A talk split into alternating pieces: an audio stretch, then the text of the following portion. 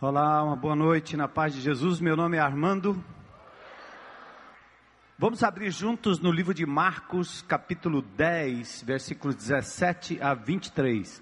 Evangelho de Marcos, capítulo 10, versículos 17 a 23. Eu convido você a ficar em pé para a gente poder fazer essa leitura.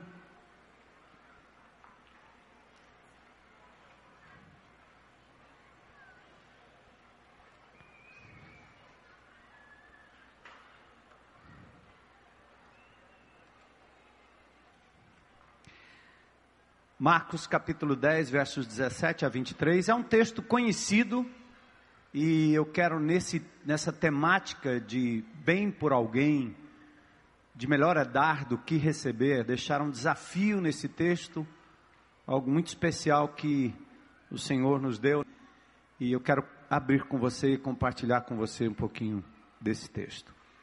Quando Jesus ia saindo, um homem correu em sua direção e se pôs de joelhos diante dele e lhe perguntou: Bom mestre, que farei para herdar a vida eterna? Respondeu-lhe Jesus: Por que você me chama bom? Ninguém é bom a não ser um, que é Deus. Você conhece os mandamentos não matarás, não adulterarás, não furtarás, não darás falso testemunho, não enganarás ninguém, honra teu pai e tua mãe. E ele declarou: Mestre, a tudo isso tenho obedecido desde a minha adolescência. Jesus olhou para ele e o amou. Falta-lhe uma coisa, disse ele. Vá à venda tudo que você possui e dê o dinheiro aos pobres e você terá um tesouro no céu. Depois, venha e siga-me. Diante disso, ele ficou abatido e afastou-se triste, porque tinha muitas riquezas. Jesus olhou ao redor e disse aos seus discípulos: Como é difícil aos ricos entrar no reino de Deus. Vamos orar, eu quero pedir particularmente pelo José Cunto, nosso amado irmão, amigo, que teve um um infarto nesses dias, está lá no Antônio Prudente, depois de passar pelo São Mateus, um entupimento de uma veia, há uma outra também comprometida. E interessante, ele é novo na fé, esposo da Liana, e Deus está fazendo uma obra no coração dele, não só no coração, mas na mente.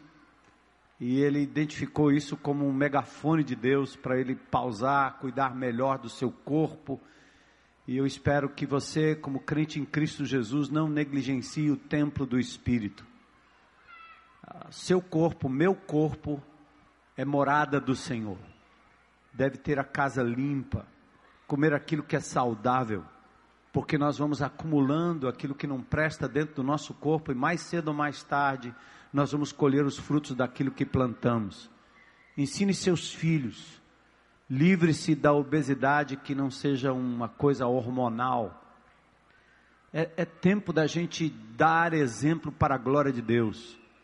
Cuide da sua saúde. É um problema espiritual acima de tudo. Cuide do seu corpo. Faça exercício. Reveja as resoluções que trataram de assuntos tão importantes que diz respeito à nossa saúde. Vamos proclamar Jesus com os lábios, mas também com a nossa vida, com a nossa forma de viver, dedicando a Ele a nossa comida, aquilo que comemos, embora seja tudo muito gostoso, tudo que o diabo nos oferece às vezes é muito gostoso mesmo, mas vai causar destruição. Nem sempre o que precisamos é o que é gostoso, mas é aquilo que de verdade o nosso corpo precisa. E nem sempre é tão gostoso, porque nem sempre está eivado né, daquilo que de costume a gente encontra nos alimentos muito, muito sal e muito açúcar. Em nome de Jesus, cuidem-se para a glória de Deus. E vamos interceder uns pelos outros. Eu quero orar também pelo José, para a sua pronta e plena recuperação. Senhor, louvamos o teu nome por esse momento precioso que nós podemos olhar para Jesus, o servo dos servos, aquele que deveria ter sido servido naquele momento, tendo seus pés lavados se prontificou a lavar os pés aos discípulos. Por isso nós adoramos o teu nome pelo exemplo deixado, E como discípulos do Senhor, nós queremos também servir, nos doar, nos dar, dar aquilo, Senhor, que o Senhor tem colocado em nossas mãos para a glória do Teu nome, para fazer o bem ao próximo. Te agradecemos pela vida da avó Mazel, 92 anos, servindo ao Senhor há mais de 10, 12 anos. Começou aos 80 anos de idade. Assim, Senhor, que exemplo. Continua, Senhor, cuidando da tua serva, dando a ela vida e saúde para que ela continue sendo um modelo de serviço aqui no nosso meio. Desperta-nos, Senhor, para doarmos um pouco daquilo que o Senhor tem nos dado. Oro pelo amado irmão José Cunto, Senhor.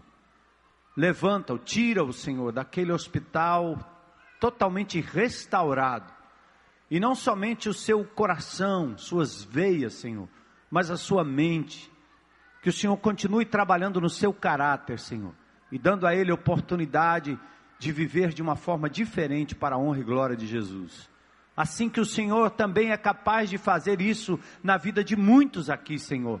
Traz ao teu povo a convicção do Espírito Santo de que o cuidado do corpo é uma questão, acima de tudo, espiritual.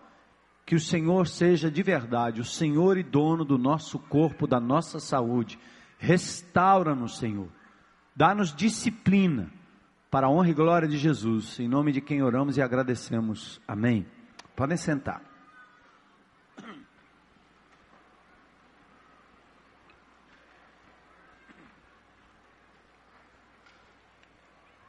Como disse, esse texto me chamou bastante atenção e talvez, assim como a Bíblia, né? A Bíblia você lê vários versículos ou vários textos e lê várias vezes. Cada vez que você lê, parece que Deus tem algo, uma pepita, algo especial para nos dizer através daquele texto. E ultimamente nós temos estimulado o nosso mapa, nós vamos trabalhar esse conceito durante o mês de janeiro, mas nós temos sido estimulados à leitura do Evangelho de Marcos. Eu tenho lido esse Evangelho várias vezes nesses últimos dias, esperando o Senhor falar comigo de forma especial. E quando eu pensei nesse culto, eu pensei nesse texto, e algumas coisas começaram a saltar do texto de uma forma muito especial. Então, o texto começa assim, verso 17: Quando Jesus ia saindo, um homem correu em sua direção, pôs-se de joelhos diante dele e perguntou: Bom mestre. Agora preste atenção nessa parte do versículo. Que farei para herdar a vida eterna? Que farei fazer algo para herdar algo? Interessante, né? Fazer, herdar. Preste atenção. Que é vida eterna. Esse jovem, que em outros textos do Evangelho é chamado de o jovem rico, ele era muito rico, era também talvez um líder na sinagoga, um religioso exemplar. Esse jovem se aproxima de Jesus e ele quer uma relação mais íntima com Deus quando ele fala de vida eterna. Ele quer saber como alcançar isso, como atingir esse nível de intimidade com Deus. Mas na cabeça dele, ele acha que isso pode ser adquirido, comprado, merecido. Se eu fizer algo, talvez eu consiga uma intimidade maior com Deus. Este homem tinha um sentimento comum a todos nós, porque nós brasileiros aprendemos na religiosidade romana, já desde o início da, da, da, do descobrimento do nosso país, que para você ter uma relação com Deus você precisa fazer algo, você precisa quase que pagar, comprar como uma promessa. Aliás, não só os católicos, os espíritas, mas os evangélicos também jogam esse mesmo jogo com Deus. Então, antes do desafio, eu quero chamar a sua atenção para isso. Para que a gente possa servir a Deus, não só ser bom, mas fazer o bem por gratidão, por amor e não em busca de uma recompensa. A igreja evangélica, ou qualquer tipo de instituição evangélica, às vezes capitaliza em cima disso, porque é isso que sustenta, às vezes, a comunidade. Você diz para as pessoas que para alcançar algo para Deus, você tem que fazer alguma coisa para Ele. E aí você inventa a novena, inventa o rosário, inventa o texto, inventa a reza, inventa a oração, inventa a caminhada para Canindé, você inventa os 10 dias de jejum, os 40 dias de não sei o que, os 50 dias da corrente não sei do que, e o povo vem à igreja, vem ao grande ajuntamento e se sente ali como se estivesse fazendo algo para Deus para merecer uma graça, uma bênção tem a noite da bênção, a noite da graça, a noite da libertação. Eu acho que eu teria esse auditório lotado todas as noites se eu anunciasse algo assim. E as pessoas sairiam do seu cantinho, onde Deus se manifesta, onde a graça se manifesta, e viria todos os dias para cá. Já não teria mais tempo para a família, tempo para o trabalho, tempo para mais nada porque as pessoas gostam dessa ideia de que se eu fizer algo para Deus, ele vai me retribuir. E aí, fazemos quase que uma barganha com Deus. Preste atenção na frase desse jovem rico. Neste caso aqui, fazer algo significava para ele servir. Aqui entra na categoria da busca pela recompensa, do mérito e da troca. Mas amados, vamos ver o que é que ele queria o que é que eu devo fazer para herdar o que? A vida eterna. Herdar. Herança não se compra. Herança não se paga. Herança é prerrogativa do filho. O filho simplesmente nasce e ele simplesmente tem. Você jamais poderá pagar aquilo que Jesus conquistou na cruz do Calvário e decidiu dar a mim e a você de graça. Não custa nada. Se a religião cristã predominante no nosso país pregasse isso, nós não teríamos tanta idolatria reinante no nosso lugar nós não teríamos tanta gente que se diz cristã e é nominal, porque não recebe a graça como ela é. Jesus, ele sim, foi o filho legítimo, único e herdeiro de todas as coisas. Por isso a Bíblia diz em Hebreus 1, 2, no verso 1 diz: Deus falou outrora de muitas vezes e de muitas maneiras aos pais pelos profetas, mas ultimamente ele nos falou nesses últimos dias através do filho, a quem constituiu o quê? Leiam comigo. Herdeiro de todas as coisas. Jesus a transação foi mais ou menos assim: no Éden, depois de Deus criar esse mundo maravilhoso, essa terra maravilhosa, Deus entregou a Adão, homem, criatura sua, feito à sua imagem e semelhança, o domínio, o poder de cuidar. Deus deu a ele a administração da terra. Mas o casal, através de Eva, com o consentimento de Adão, permitiu que o diabo entrasse. O que, que eles fizeram? Aquilo que Deus deu para que eles cuidassem, o homem e a mulher entregaram nas mãos do diabo. Por isso Jesus diz o príncipe deste mundo. Por isso a Bíblia fala o Deus deste século.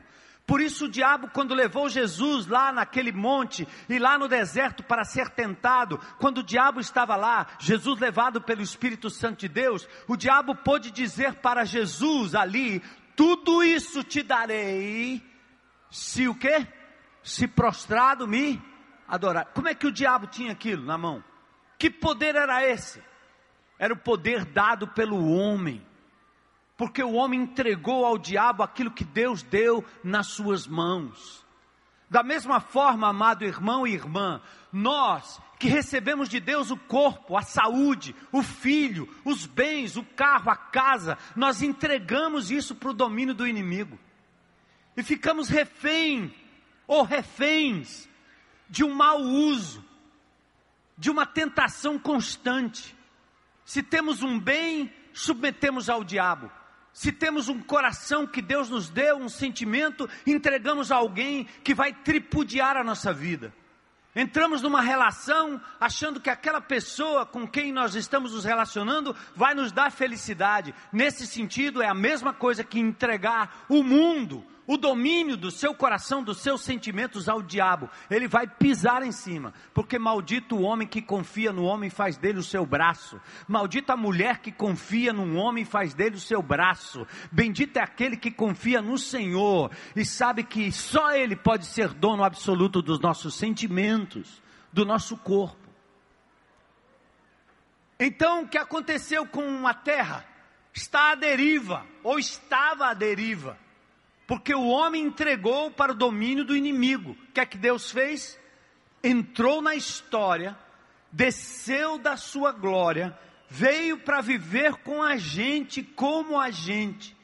E estando aqui na figura humana, Jesus que foi obediente e o diabo não pôde colocar o dedo no nariz dele, não pôde acusá-lo. Esse Jesus decidiu se entregar em prol da humanidade e lá na cruz do Calvário ele ganhou o direito de reinar novamente, de trazer de volta e conquistar aquilo que o inimigo tinha levado embora: a terra, a humanidade, a saúde, o bem-estar a real felicidade.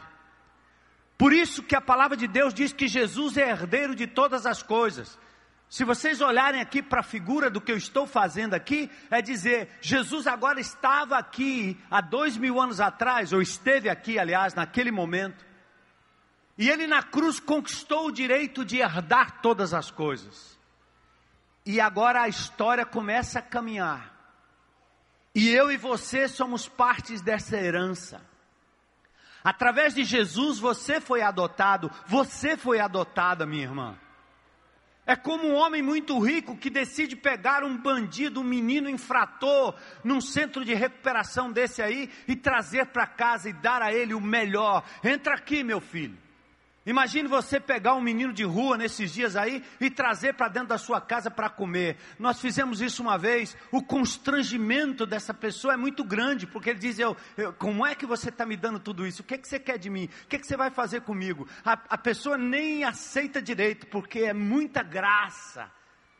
É assim que nós deveríamos nos sentir, porque Jesus trouxe você para dentro da família de Deus, te fez co-herdeiro com Cristo, diz a palavra de Deus. Então, não é justo como aquele jovem dizer que você quer pagar, fazer alguma coisa para obter herança. E a história está correndo, irmão. A despeito do mundo descontrolado, talvez você olhe hoje para a nossa política, para o nosso país, totalmente entregue aos corruptos e corruptores, você pensa o mundo está à deriva. Não está, porque a história está caminhando e Deus soberanamente está trazendo seus filhos para dentro do seu reino. E Apocalipse 11, 15 diz que um dia os reinos deste mundo se tornarão efetivamente e finalmente do Senhor Jesus Cristo e Ele reinará para todo o sempre. Amém? Ah, como é bom a gente saber o final, o final da história, o final do filme real. Então, portanto, quanto a nós, não cabe fazer algo, servir não é para ganhar de Deus absolutamente nada, é por amor, não por obrigação. Por isso ele diz que é feliz, é felicidade doar, dar, porque nós temos recebido tudo de Deus e muito mais. Gálatas 4:7 diz para mim e para você: assim você já não é mais escravo, mas filho. E por ser filho, Deus também tornou ou o tornou herdeiro de todas as coisas. Tinha um cântico antigo que dizia: Eu recebi de Deus eterna herança. Por favor, repita aí comigo: Eu sou herdeiro com Cristo. Eu herdarei todas as coisas em nome de Jesus. É uma questão de tempo. E agora o Senhor já tem feito essa obra na sua vida. Olha o verso 18. Quando aquele jovem se aproxima de Jesus e pergunta o que ele deve fazer para herdar, Jesus nem responde, ele faz outra pergunta. Jesus diz: Por que você me chama bom? Ninguém é bom a não ser um, que é Deus. Ou seja, Jesus estava dizendo para ele: Você precisa reconhecer que eu sou Deus. É isso que você está dizendo? Mas talvez na mente daquele jovem rico, embora Deus seja o único essencialmente bom, aquele jovem talvez estava querendo se igualar ao Senhor, porque o padrão de bondade dele era diferente. Estava baseado naquilo que ele deixava de fazer, não naquilo que ele fazia. Eram as suas obras, não o seu ser. Deus é bom e faz o bem. Por isso, o pastor Zé Edson sempre repete: Deus é bom e é bom demais. Dei graças ao Senhor porque Ele é bom. Ser bom é uma questão de caráter, não é tão difícil. E talvez você tenha que pensar nessa frase quando pensa nesse jovem: ser bom não basta, não é suficiente. Olha o que Jesus diz para aquele jovem, verso 19: Você conhece os mandamentos? Não matarás, não adulterarás, não furtarás, não darás falso testemunho, não enganarás ninguém, honra teu pai e tua mãe. Jesus declinou uma série de mandamentos, você conhece os mandamentos? O jovem pulou rapidamente e disse o que? Tudo isso eu tenho obedecido desde a minha adolescência. O jovem rico agora se declarou, ele disse: Eu sou bom, eu cumpro tudo, eu sou um cumpridor das regras. O jovem rico, assim como aquele filho próximo, não o pródigo, alega diante de Deus que ele é obediente e é bom, como nós nos consideramos bons o suficiente para merecermos de Deus tudo. Aquele jovem próximo reclamou do pai, porque aquele jovem pródigo que saiu para gastar a sua herança, voltou para casa e foi recebido com graça e misericórdia, não merecendo nada. O pai fez uma festa e aquele jovem próximo diz: Mas eu tenho sido obediente o senhor não faz nada para mim. Então esse jovem se considerava bom. Eu tenho obedecido tudo desde a minha infância. Ele era religioso, praticante, poderia ser considerado uma pessoa boa, como eu, como você, porque nós nos consideramos bons, bons.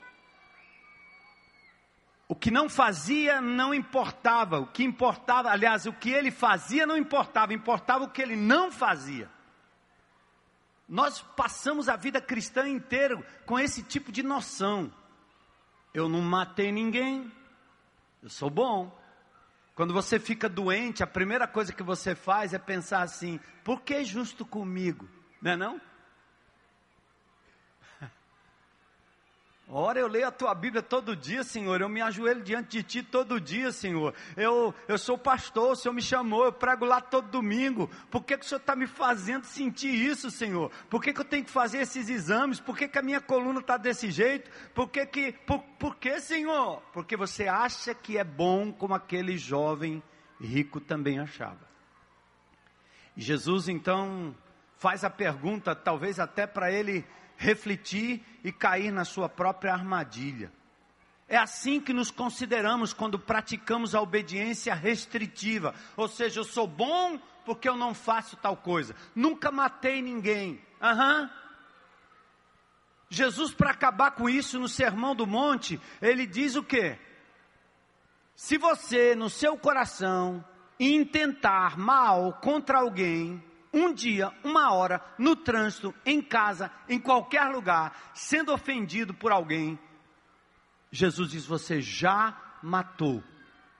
Ah, eu nunca adulterei. Oh, se no seu coração você maliciou contra alguém, você desejou alguém, além do simples olhar, você já adulterou.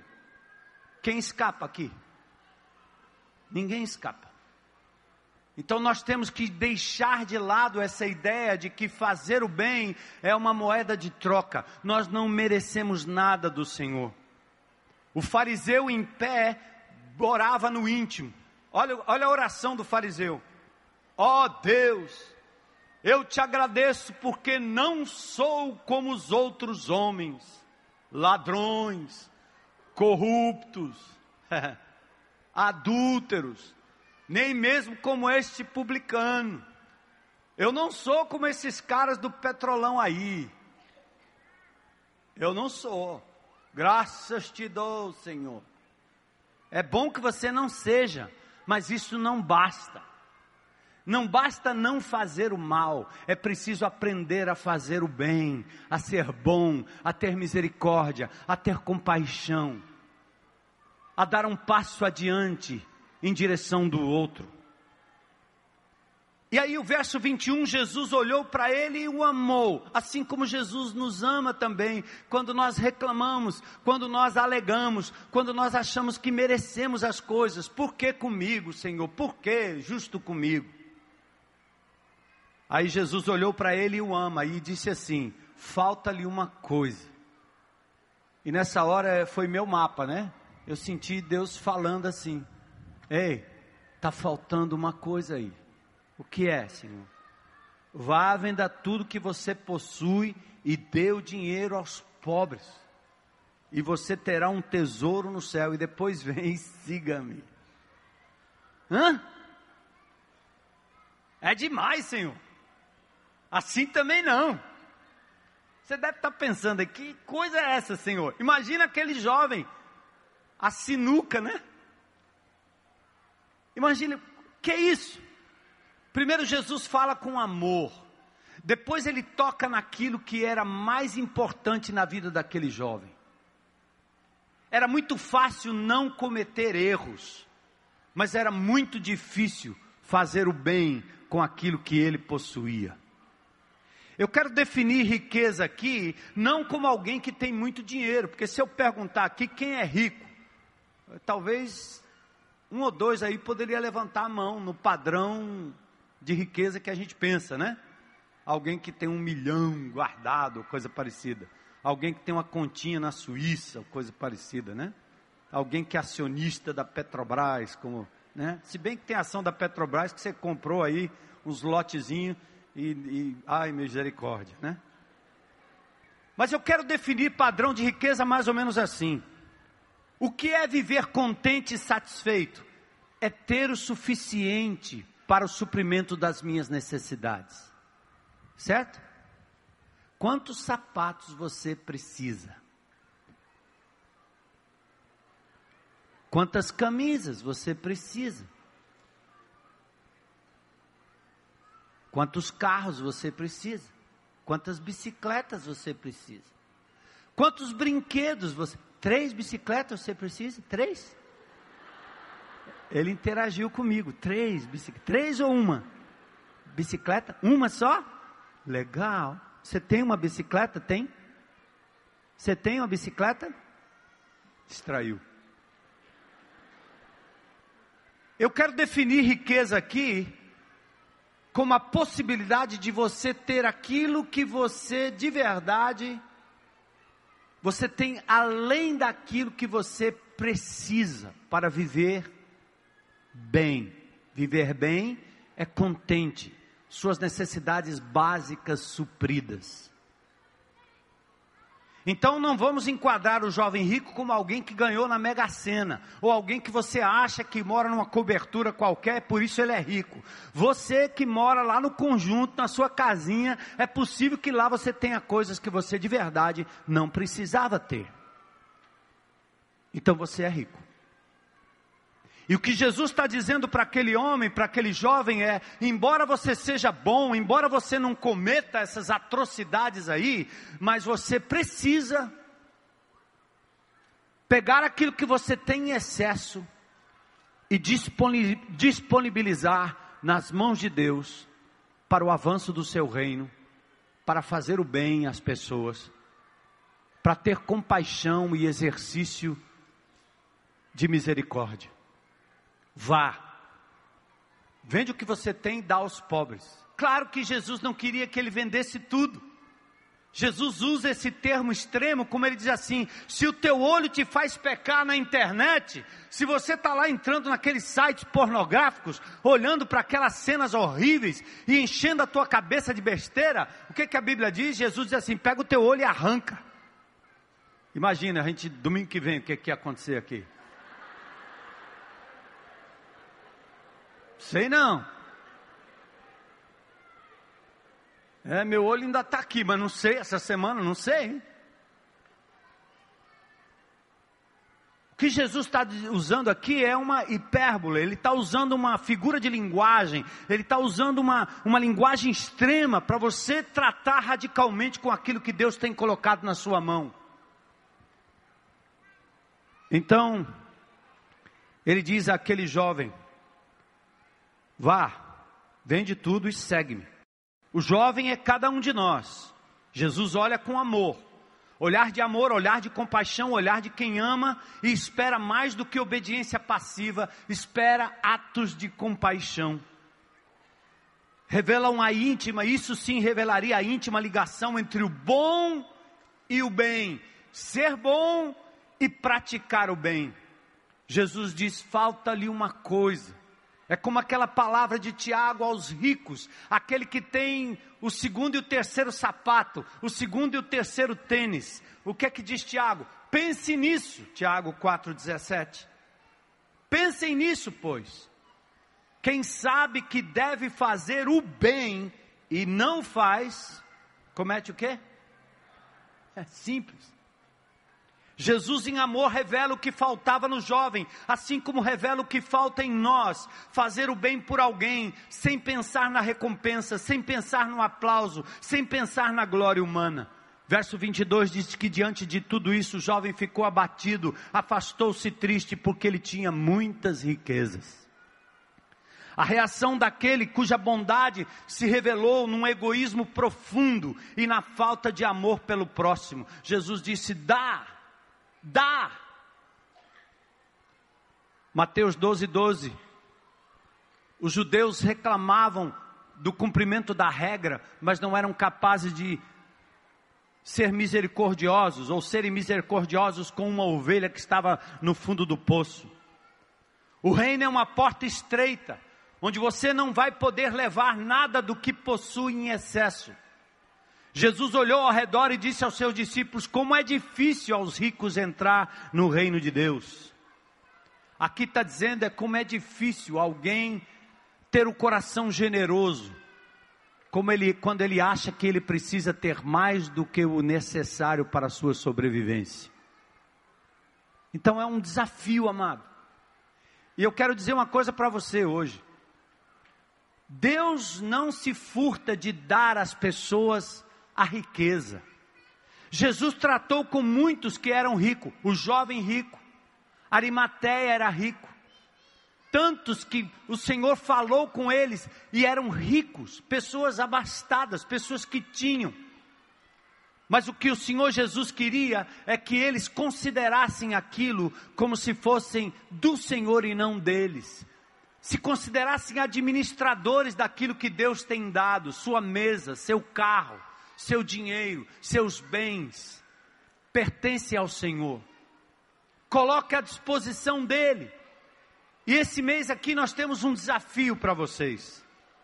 O desafio é que é hora de fazer o bem por alguém. Ah, é para fazer sempre, é, sempre, é claro. Mas nós, como igreja, estamos estimulando você a refletir naquilo que Deus tem lhe dado e começar a fazer o bem por alguém.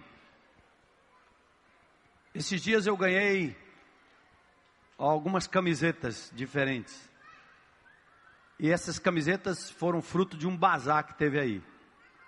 Aí eu peguei as camisetas e eu tinha comprado umas outras camisetas, porque a turma dizia assim, pastor, você fica lá na internet e o senhor repete a camiseta a cada. Vocês estão cuidando da minha camiseta, é? Né? O pastor, aquele dia ele estava lá com a camiseta listrada desse jeito. Aí passou quatro quadrinhos, lá estava ele com aquela mesma camiseta de novo. Pastor, o senhor não tem camiseta não? Eu disse, tem, irmão. Eu lavo e uso a mesma, qual é o problema? Ah, mas eu tinha, uma, eu tinha comprado umas camisetinhas lá, né? Aquelas de promoção mesmo. Não foi no, no Black Fraud. Aquilo ali é conversa para boi dormir. Mas eu comprei aquelas, sabe aquelas da promoção, para valer. E aí essas que eu ganhei, elas eram muito mais bonitas. E eram camisas, ó, chiques. Eu olhei para elas, olhei para as outras assim, e essas que eu comprei novas, elas não são tão bonitas quanto essa. Eu acho que eu vou usar essas. E, e é, elas, elas são usadas, não são novas, mas elas são ótimas. E já vem com perfume. Cheiro bom, eu nem uso perfume, né? E aí, vem com cheiro bom. O que, que eu vou fazer com essas outras? Eu disse, gente, eu comecei a olhar no meu guarda-roupa e disse, que isso? Eu não sou multi-homem. Eu não preciso de tanta roupa assim. Então está na hora de fazer uma limpa e pegar o melhor eu não sei se o melhor é o que eu gostei mais ou se são aquelas novas que eu comprei. Mas é muito bom quando a gente pode dar algo que é novo para alguém. Esses dias é dia de dar brinquedos. Não vá para sua casa pegar os carrinhos quebrados, os carrinhos que não prestam mais para os seus filhos para dar para menino pobre. Você tem que olhar para o menino pobre como se Jesus estivesse lá esperando um brinquedo. Então dê o melhor. Ensine os seus filhos a darem o melhor. Se você não quer dar aquele brinquedinho que o seu filho tem que acha tão bonito, compre um igual e diga para ele: vamos lá e vamos dar um brinquedo para uma criança que seja o melhor. Antigamente a gente fazia bazar aqui, amém? Então, bem por alguém. Eu até tinha pensado, eu disse, eu não vou sugerir isso que vai dar confusão, mas nós devíamos fazer aqui um bazar, né? E trazer as roupas que a gente não usa, né? E para trazer para cá, fazer um grande bazar para essa comunidade toda aí sair vestindo roupa boa, né não? A gente passar na rua, ver os meninos, pessoal aqui da comunidade aqui do Ancuri, tudo vestido com roupa boa, né não? Roupa boa. Uma bolsa que você tenha mais, aquele cinto que você tem 40 cintos, nunca vi tanta barriga, né? É para emendar um no outro, é? tanto cinto, né? Sapato, tem, tem gente que parece centopeia, né? sem pés. Para que tanto sapato, amigo? Certo? Então talvez esteja na hora de você fazer isso. Ele diz, pastor, o senhor estragou tudo, porque eu ia comprar mais uns cinco agora no Natal. E o pessoal do comércio às vezes puxa meu orelha, ei pastor, tá chutando contra lá, estou precisando vender e tal. Nada disso. Sempre vai ter alguém que vai acabar comprando porque necessita. Então, amados, pense nessa passagem bíblica. Pense no fato de que você jamais faça algo para receber recompensa, seja de quem for. Amém? Convide alguém para jantar na sua casa, almoçar na sua casa. Pegue a sua melhor comida ou leve alguém para um restaurante e leve, convide alguém que talvez não possa lhe retribuir para dizer: depois você vai jantar na minha casa ou depois nós vamos sair juntos. D. Pega uma lata de tinta e ajude a pintar uma casa que não tem nem reboco. Vem aqui para a comunidade com seu grupo pequeno ou na comunidade próxima da sua casa. Fale em nome de Jesus, faça em nome de Jesus. E lembre-se que os recursos que Deus tem lhe dado pertencem ao Senhor, entregue a Ele, não segure. Por isso Jesus disse: é difícil o rico entrar no reino dos céus, exatamente por isso, porque ele não se desprende daquilo que Deus tem dado para administrar, ele toma posse. Não deixe o inimigo de Deus pregar essa peça em você. Não seremos consumistas pelo consumismo, mas o que Deus nos der será para abençoar outras pessoas em nome de Jesus. Então vamos pensar nisso nesse mês de dezembro? Fazer o bem por alguém. Tem atividades institucionais aqui na igreja. Aí você pergunta assim: é, mas mandaram anunciar na internet. E a Bíblia diz que você não deve saber, a tua mão direita não deve saber o que faz a esquerda e vice-versa. Presta atenção, são dois termos, dois textos da palavra de Deus. Primeiro, quando Jesus diz que a sua mão direita não pode saber o que faz a esquerda ou vice-versa, ele está querendo dizer, não saia por aí contando vantagem. É só isso que ele quer dizer. Faça na descrição. Não faça pelo aplauso, nem pelo holofote. Não faça como aqueles grandes líderes que, quando chega diante das câmeras, pega uma criancinha e começa a abraçar a criancinha e beija a criancinha, como se aquilo fosse comover a multidão. Ele está fazendo para marketing, para dizer que ele é uma pessoa sensível, quando na verdade as leis que ele não implementa, o dinheiro que ele rouba, mata milhares de crianças Brasil afora. Então, não vale, certo? Se é para fazer secreto, faça secreto. Não faça para obter o aplauso. Mas por outro lado, o Senhor disse que as nossas boas obras devem brilhar diante dos homens, para que os homens glorifiquem a Deus através delas. Então, nesse sentido é que nós estamos dizendo: publica lá, porque alguém pode ter uma ideia que você teve, Olha, nós fomos lá no lar Torres de Melo, nós fomos lá no abrigo tal, nós fomos na casa de recuperação, vá lá no grão de mostarda, vá lá no reciclando vidas, vá nas outras casas de recuperação. Nesses dias faça o bem por alguém, para que isso entre no seu coração e seja um momento de glória para o nome de Jesus. Vamos encerrar orando ao Senhor. Baixe a sua cabeça aí por um momento. Quando ser bom não basta, ser religioso não basta, deixar de fazer o mal não basta. Aquele que faz o bem é de Deus. 3 João verso 11. Aquele que faz o bem é de Deus. Confie no Senhor e faça o bem assim você habitará na terra e desfrutará segurança. Desvie-se do mal e faça o bem, você terá sempre onde morar. A Bíblia é cheia de textos nos ensinando a praticar o bem. Que música preciosa essa do Azaf. É impossível amar sem dar. É impossível dar sem amar porque é tentando ganhar a recompensa como esse jovem.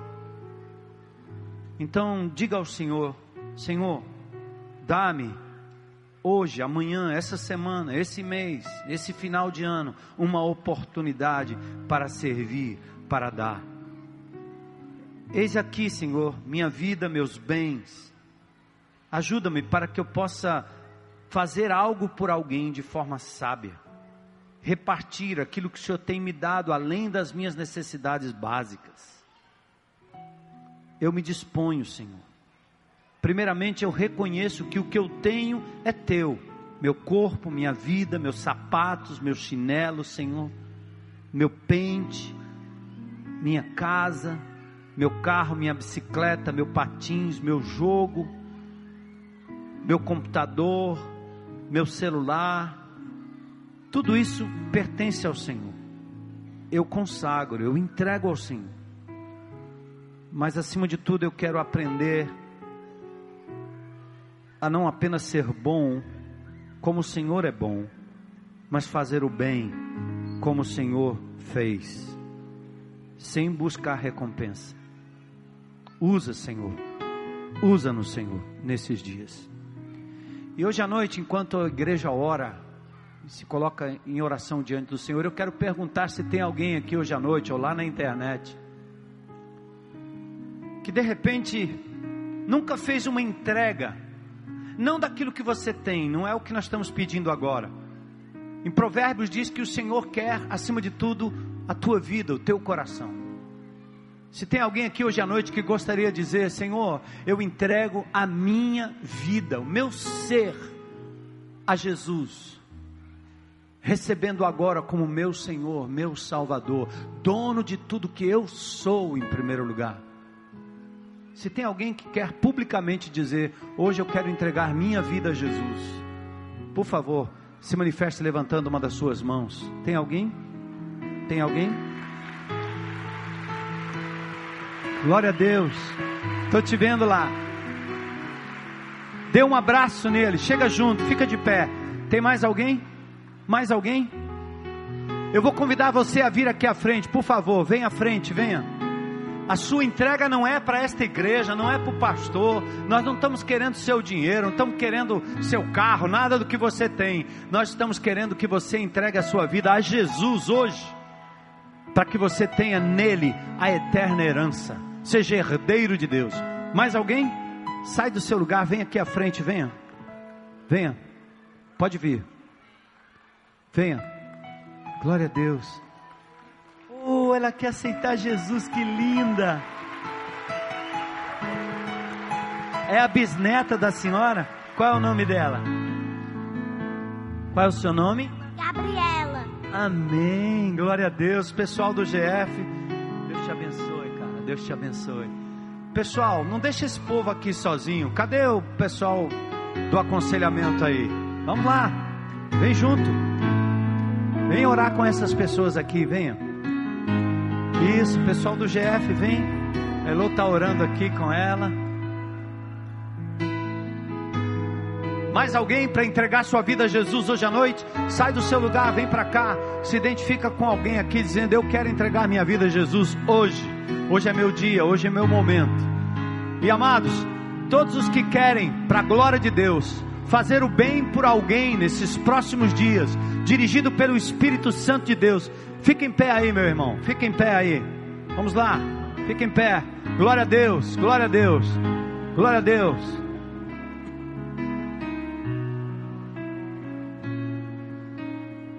Senhor, nós entregamos essas vidas nas tuas mãos. Reconhecemos, ó Pai, que o bem maior que uma pessoa possui é a sua vida, sua alma, seu coração. Por isso nós te louvamos, porque essas pessoas foram colocadas agora diante do teu altar, Senhor. Recebe-as como filhas, filhos, herdeiros das promessas eternas, Senhor. Entendendo que eles nada puderam fazer a não ser abrir o coração à medida que o Senhor toca no coração de cada um através da palavra, Senhor. Que eles sejam acolhidos no teu corpo, na tua igreja, Senhor, nos grupos pequenos, para a glória do teu nome.